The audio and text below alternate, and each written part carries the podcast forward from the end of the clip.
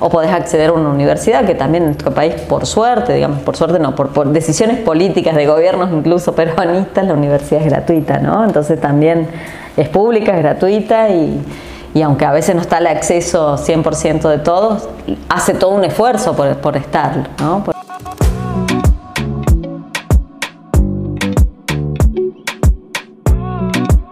Bueno, bienvenida Paulina, muchas gracias por acercarte a Góndola.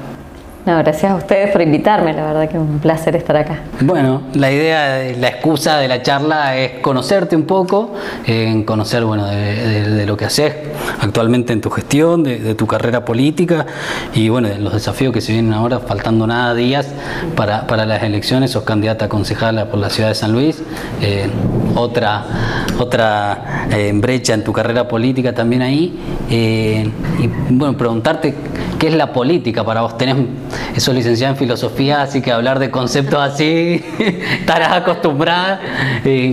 ¿Cómo concibís la política en sí como hecho? Mira, la política, claro, teóricamente siempre ha sido pensada como, como un arte o una tecné también, ¿no? En, los griegos eh, fue tanto tecné como arte, como arte y como virtud también. Eh, pero bueno, más allá de eso, creo que un poco el concepto que suele decir el Gober, que tiene que ver con el arte de generar confianza, ¿no? La política como esa posibilidad de generar confianza, generar esperanza. Eh, la política tiene dos pasiones primordiales que también en la, teoría política en general y en Spinoza, que es un autor que, que me encanta, él dice que las dos pasiones principales en la política son el miedo y la esperanza el miedo a pasar la peor de lo que uno lo puede pasar y la esperanza de poder mejorar la vida de, todos. Entonces se juegan esas dos pasiones constantemente en la multitud, ¿no? en lo que se llama la masa, el pueblo. Eh, entonces, bueno, el, gobernante o quienes gobiernan eh, tienen la, posibilidad de, de ir con esas con esas dos pasiones, ¿no? Alentando una o la otra. Entonces a veces la gente obedece por miedo o obedece por confianza, amor y esperanza, ¿no? La obediencia política es otro capítulo en, la filosofía política súper interesante, ¿no?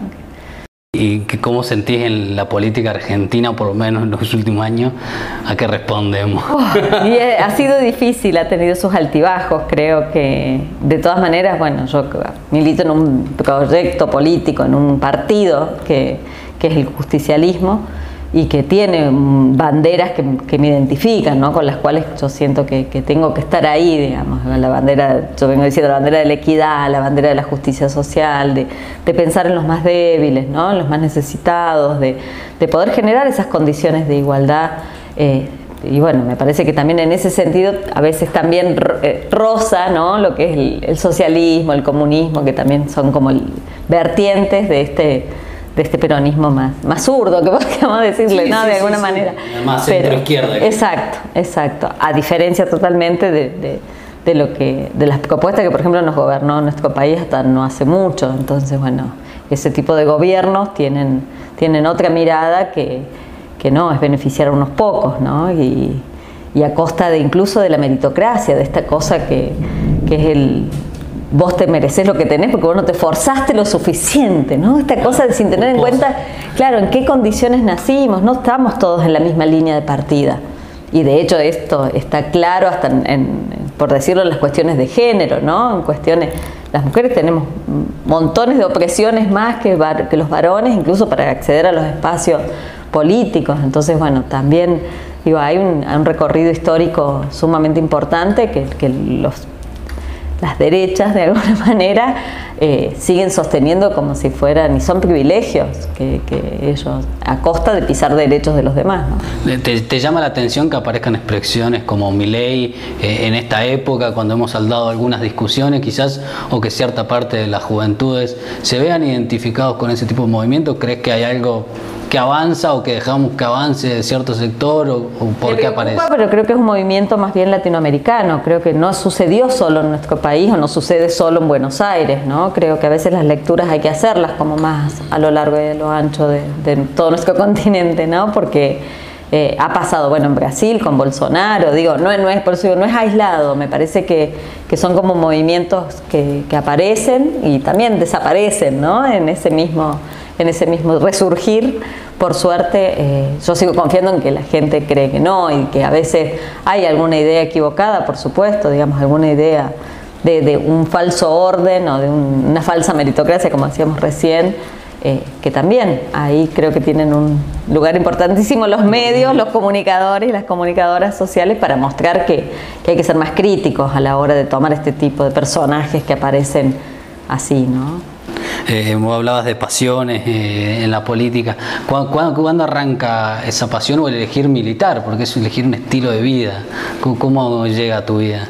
Mira, en realidad de muy chica siempre me... Bueno, yo fui a la mixta, a la escuela normal mixta. Yo crecí con un centro de estudiantes, crecí con participación política. Soy hija de la dictadura, yo nací en el año 77. Así que realmente mi, no sé, mi primaria y mi secundaria fueron en los albores de la nueva democracia, ¿no? Entonces creo que también tuve muchos profes que, eh, y docentes, tanto en, la escuela como después en la universidad en Filo, en Córdoba, que habían tenido que huir de nuestro país, que habían. Entonces, la verdad que creo que todos ellos fueron como reivindicando y generando en mí esta pasión. Tuve tíos también que fueron, un tío mío fue montonero, digo, hubo ahí también algo que no se decía del todo, pero que estaba ahí latente, porque obviamente había un riesgo. Eh, pero bueno, eso creo que todo eso me inspiraba de alguna manera, ¿no? Y, y bueno, y después los, libros. Realmente creo que ese ha sido mi, mejor anclaje, ¿no?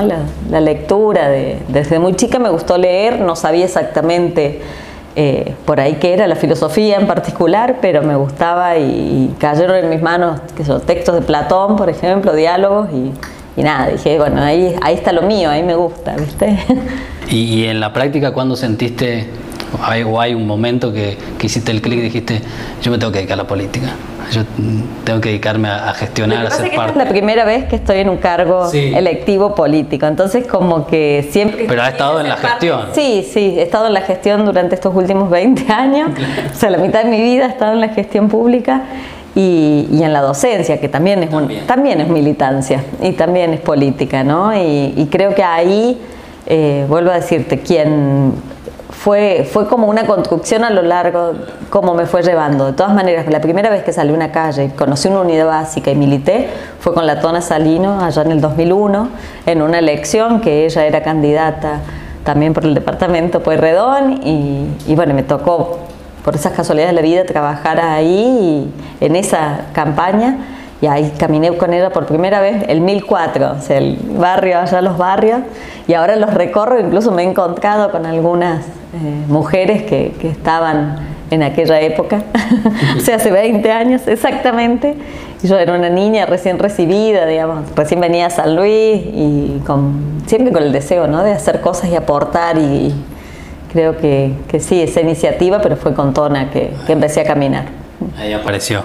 Y hablabas de la educación, bueno, tenés una carrera docente también eh, y actualmente en lo que te desempeñás dentro de la Secretaría de la Mujer, eh, tenés una parte que tiene mucha educación que es la ESI.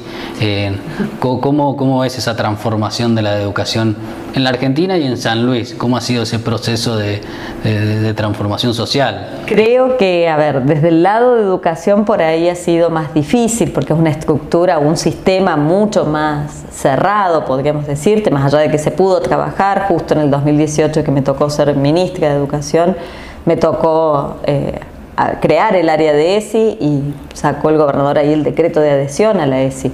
La educación sexual integral es una ley, ustedes saben, del año 2006.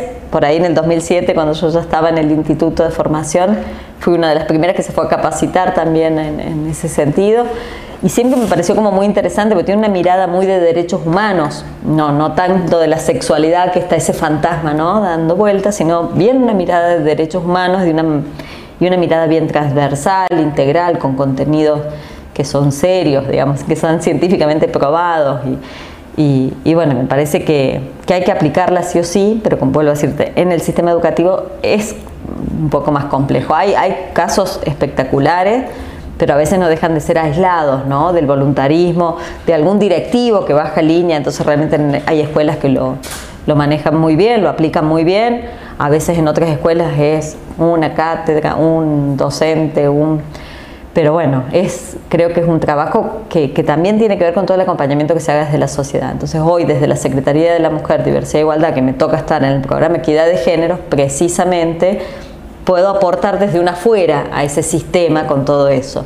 Y nos tocó trabajar hace poco, estuvimos, bueno, el año pasado, durante toda la pandemia, escribiendo de manera virtual con la gente de, la Universidad Nacional de San Luis y con la gente de ESI, por ejemplo, un protocolo para abordar las sexualidades disidentes en las escuelas. Eh, digo, cosas, herramientas, poder dar desde afuera herramientas para que realmente la ESI tenga anclaje en, en las escuelas ¿no? y en la vida de los estudiantes, que es lo más importante. Totalmente, en, igual ahora lo percibís, qué sé yo, de, un lugar que, tiene ciertas banderas que, que, tienen mucha resistencia. Quizás lo charlábamos con Maya, que vino a charlar con nosotros, y le preguntábamos, ¿por qué sentís que hay un cierto sector de la sociedad que no solo resistencia, sino hasta odio desde cierto lugar con las diversidades, con ciertos derechos que se han ido conquistando. Eh, ¿Sentís que también hay una deuda de, la educación o de la política de empezar a construir, también social, porque que tiene, que ser cargo todo, pero eh, sobre todo de los que pueden tomar decisiones a la hora de dirigir, que, que hay como una deuda o que va lento? Exacto. Exacto, sí, la perspectiva de género y precisamente en eso venimos trabajando con la ley Micaela, en insistir en la formación de todas las personas que ocupan sobre todo cargos de decisión, tanto en el Poder Ejecutivo como en el Judicial como en el Legislativo, porque precisamente es tener una mirada, eh, lo que nosotros llamamos los lentes violetas, ¿no? poder poner y mirar que eh, ahí, dónde están las vulnerabilidades, dónde están las opresiones, dónde están los ejercicios de poder. Eh, entonces, realmente Digo, hay, hay un trabajo enorme que hacer ahí porque son los que generan discursos, ¿no? Esto también, los medios de comunicación también tienen que tener su ley Micaela, ¿no? Eh, y hay toda una movida al respecto y los feminismos también, los movimientos sociales dentro de esos movimientos. El feminismo creo que ha venido eh, marcando mucha agenda para, para precisamente modificar esas miradas, ¿no? Poder no sé si es la palabra empático necesariamente, pero bueno, por ahí es la que, la que más se entiende, es poder empatizar con esos otros que son diferentes, que son diversos y que tienen los mismos derechos, no por ser diferentes, digamos, carecen de algún derecho o nosotros tenemos algún ejercicio de poder más, no sé, eh, ¿no? Hay como una esperanza especial quizás en las juventudes que vienen chipeadas distintas ahí.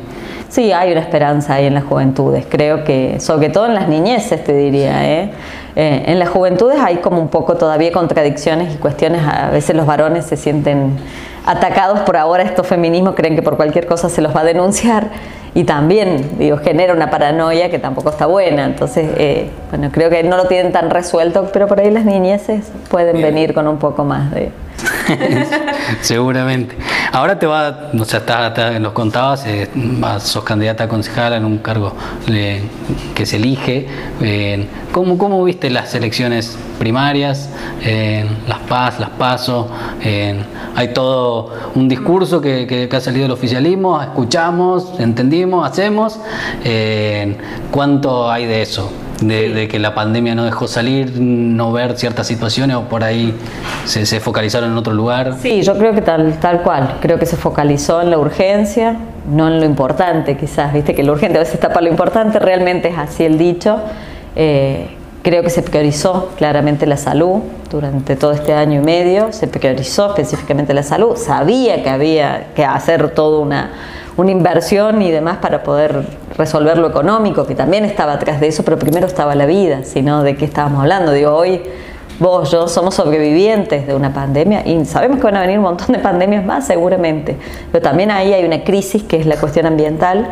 Digo, hoy estamos pidiendo que se mire lo económico y se ha puesto lo económico a dar trabajo a la gente que perdió sus puestos y todo eso, por supuesto, hoy eso es urgente pero ahora también es importante que revisemos qué estamos haciendo con el medio ambiente, ¿no? qué estamos haciendo con estas cuestiones de género que te digo. Digo, hay eh, otras cuestiones que también hay que seguir resolviendo. Entonces, eh, creo que lo que pasó en, las últimas elecciones, en las PASO, también eh, fue producto de algo que también no es aislado, digo, no pasó solo en San Luis, no perdió solo en San Luis el oficialismo, podríamos decir, o el peronismo, creo que perdió a nivel general en todo el país, entonces bueno, también ahí hay que revisar si hay un mensaje más allá de lo que San Luis haya hecho o dejado de hacer. Sabemos que a ver, a mí me llama la atención ahora cuando salimos también de campaña, las demandas no tienen que ver con salud, ni siquiera con educación. Yo no podría decir, hoy ojalá demandar educación la gente. No, las demandas obviamente es el trabajo, es la vivienda, es seguridad en algunos casos, bueno, los que tienen que ver con el municipio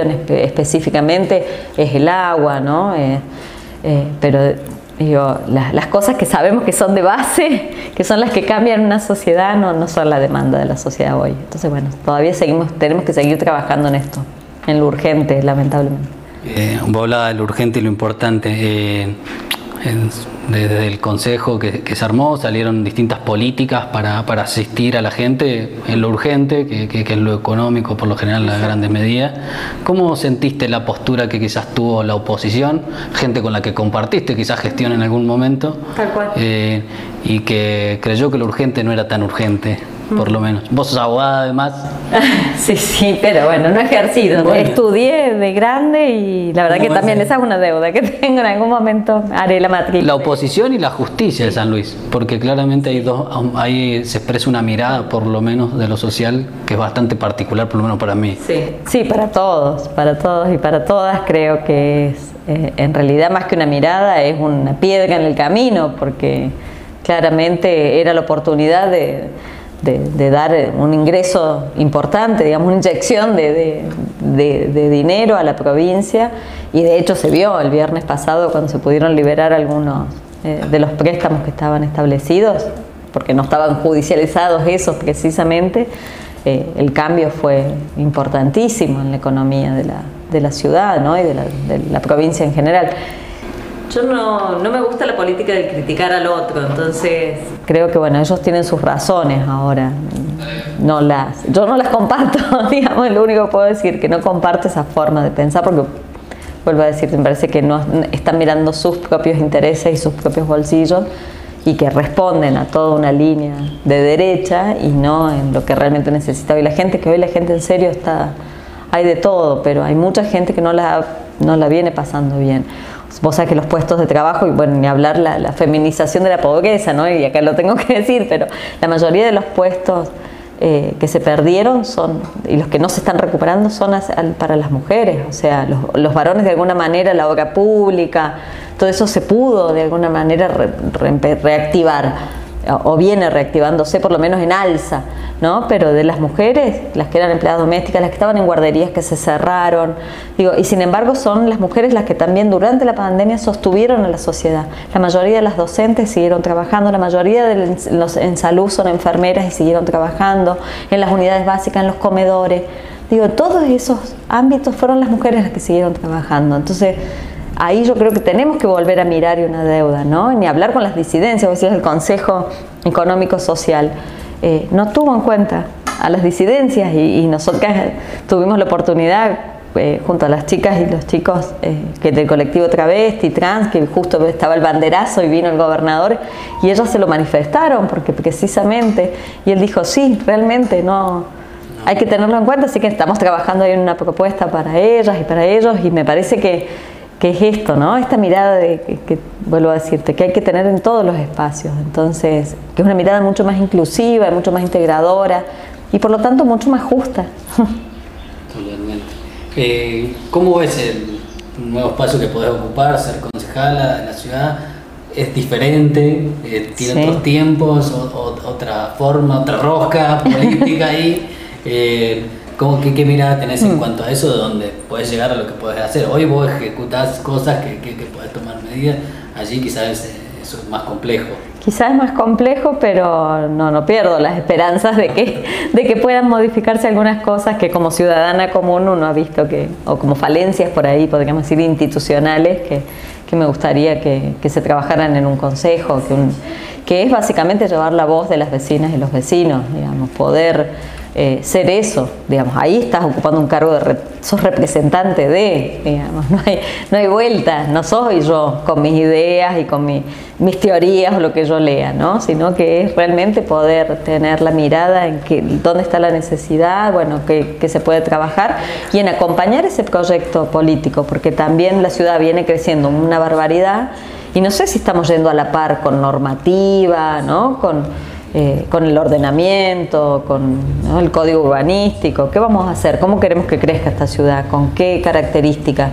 Vamos a seguir llamándole a los barrios 400 viviendas, 300 viviendas, no vamos a poner nunca un nombre, no, no, un nombre de una calle. Digo, esas son las, eso es lo, propio de un concejal, de una concejala. Entonces me parece que ahí, y después tener mirada también de género, yo vengo diciendo, me parece que es re interesante, que lo, lo, venimos pensando y trabajando, el tema de hablar de licencias por nacimiento, ¿no? Y no pensar en la licencia por maternidad, porque ya incluso hoy hay familias constituidas de distintas maneras, a veces hay dos mamás, que ¿qué hacen? ¿Se piden una licencia por maternidad ambas? Digo, ahí hay un, un estatuto del empleado municipal, de la municipal, que habrá que revisar con esta perspectiva, porque también es ampliar estos derechos. Ya hoy tenés otra identidad, que es el X, digamos, el no binaria, que no, nadie lo está incluyendo, o sea...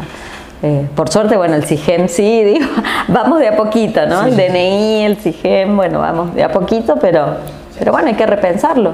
Eh. ¿Y, la educación va a ser algo que vas a llevar a, discutir también en ese ámbito? Ay, me encantaría, pero bueno, no es, no es la competencia específica de un municipio. Eh, sí creo que se puede pensar en formación más profesional o en espacios que, que sin ser educativos formales puedan de manera no formal ayudar o en esto da, otorgar herramientas para que el sistema formal también funcione, que también es, es sumamente interesante. Digo, también se aprende en un museo, también se aprende en una plaza, también se aprende, digo, esto, el aprendizaje es mucho más rico que reducida a una institución escolar y esto quedó demostrado también, ¿no? los contenidos no estaban solamente en los libros, sino que había, lo que la escuela daba era mucho más amplio, ¿no? Totalmente. Con el tema de las juventudes, hoy bueno, vos decías las realidades que, me imagino que al recorrer en la campaña uno empieza a tener otra visión también de, lo territorial que, se perdió quizás con la pandemia y demás. Y uno cuando, qué sé yo, habla con pares en mi caso, o gente más joven que se inserta en el campo laboral, es como un, problema y hay, hay, como una crisis a nivel país y a nivel región. Eh, en gran porcentaje de las juventudes que eh, adquieren trabajos precarizados, que nunca tuvieron un aporte quizás y ya tienen 30 años. Eh, ¿qué, ¿Qué mirada hay desde, desde el gobierno hoy, desde ese lugar, ni hablar las juventudes disidentes, eh, que es otro tema a, par, porque es más profundo quizás la discusión y con, con otro derecho que ni, ni, siquiera parten, pero bueno, es como una gran deuda que tienen todos los gobiernos. Sí, yo creo que ahí la gran deuda, más allá de que el secundario es obligatorio también desde el año 2006 aproximadamente, que la ley de educación nacional se, se modificó y ahí el secundario pasó a ser obligatorio para todo el país, para todas las provincias, todavía falta muchísimo para que eso sea una realidad. Digamos, hoy es una ley, no significa que, todos y todas hayan finalizado el secundario y lo sabemos, digamos, el porcentaje no llega ni al 50% en todo el país. La verdad que eso es preocupante, eso hay que volverlo a mirar y hay que hacer otras propuestas de secundaria. Se vienen trabajando, obviamente, muchísimas ideas, eh, pero bueno, ahí hay... Eh, terminar la escuela es un derecho básico, la educación es la que te va abriendo después caminos, porque después o accedes a un trabajo mucho más formal y menos precarizado, como decís vos, o podés acceder a una universidad, que también en nuestro país, por suerte, digamos, por suerte no, por, por decisiones políticas de gobiernos incluso peronistas, la universidad es gratuita, ¿no? Entonces también es pública, es gratuita y, y aunque a veces no está el acceso 100% de todos, hace todo un esfuerzo por, por estar, ¿no? Por ser, hay becas, digo, hay montones de cosas que hacen que, que la universidad tratar de llegar a la gente. Y gracias a que esto, el secundario empezó a ser es obligatorio, muchísimas generaciones llegaron a la universidad en, este, en estos últimos años. Igual falta, falta muchísimo, no tenemos porcentaje, los países más desarrollados tienen un porcentaje mucho más alto de, profesionales. Nosotros no llegamos ni el 4% en nuestro país. O sea, de quienes terminan el secundario, imagínate quiénes llegan a la universidad y de quienes llegan, quiénes finalizan. O sea, es realmente muy chiquita el porcentaje. Ahí sí se ven los privilegios, ¿no? Claramente y cómo se transforma eso, porque también encima hay todos ciertos discursos que se instalan volados de los medios de comunicación, que son distintas herramientas que tienen sectores más asociados a la derecha, que dicen, bueno, pero el peronismo está hace 20 años, eh, ¿de quién es la culpa? Y con bajo ese discurso avanzan ciertos movimientos de ultraderecha, liberales. Eh, ¿qué, ¿Qué respuesta se da ante eso? Porque aparece hasta en una discusión familiar quizás. Está bien, pero son procesos mucho más largos, históricamente mucho más largos. Yo cuando estoy pensando en los países desarrollados pienso, claro, en países que tienen mucha más historia, mucho más años. Nosotros aparte incluso bueno, recién dentro de dos años van a ser los 40 años de la democracia, o sea, todavía nuestra democracia ha ido aprendiendo. Creo que incluso hoy a la democracia le demandamos y a los representantes, a las representantes le estamos demandando mucho más trabajo que hace 10 años atrás. O sea, hoy un debate como fue el del aborto, como fue, digo, hoy no nos lo perdimos, hoy conocimos la cara de quienes eran diputados. Yo no sé si hace 10 años atrás sabíamos cuáles eran las propuestas que presentaban, qué es lo que pensaban. Eh, digo, me parece que hoy también en esto, gracias a los medios, también hay mucha más visibilidad, pero también hay mayor interés. No hay tanta apatía como por ahí se dice, ¿no? Al contrario, creo que los temas que interpelan a la sociedad están ahí latentes y, bueno, sí tenemos que aprender a crecer como país, como sociedad, que, no es fácil, digamos. no es fácil, pero son procesos largos, son procesos históricos y, tampoco son aislados. O sea, en esto también tengamos en cuenta que siempre han sido como procesos mucho más latinoamericanos. A veces, bueno, la pandemia fue una crisis mundial, ni siquiera fue algo que nos tocó a Latinoamérica o a los países pobres exclusivamente, sino que, que fue algo masivo, ¿no? A todos. Después, cómo enfrentamos o cómo afrontamos esas crisis, sí, tiene que ver con, las políticas de cada país. Obviamente, vimos lo que pasó en Brasil con un gobierno de derecha, lo que pasó en Argentina, o, sí. Entonces, ahí hay que, hay que evaluar, sopesar. Después del domingo, eh, se empezará a pensar hasta bueno otra provincia, mm. porque en 2023 eh, se elige gobernador, pero el gobernador no puede ser candidato. Eh, ¿qué, visión tenés del peronismo en San Luis, de lo, del desafío que se viene también a empezar a discutir cierto peronismo con, con otras reglas de juego o con otros liderazgos? Sí, yo creo que hoy, incluso en estas elecciones, se juega mucho esto del trasvasamiento generacional, ¿no? Creo que, es clave, Que quienes estamos hoy eh, ocupando eh, candidaturas, digamos, en, estas elecciones, de alguna manera representamos ese cambio generacional. Yo por ahí soy la más viejita, pero hay otras mucho más jóvenes y digo, me parece que, es clave. Eh, por eso también es re importante esta elección al interior del peronismo, ¿no? al interior del Partido Justicialista. Porque si no va a implicar realmente repensar todas esas bases y repensar cómo nos formamos y a quiénes formamos y cómo. Y también ahí va a estar difícil. De todas maneras es difícil imaginarse un San Luis sin, sin Rodríguez A, ¿no? Un San Luis. Pero bueno, también es, esto, pasaron 40 años de democracia, es el momento de, también salir de, de, este padre. Bueno, muchas gracias Paulina por un ratito.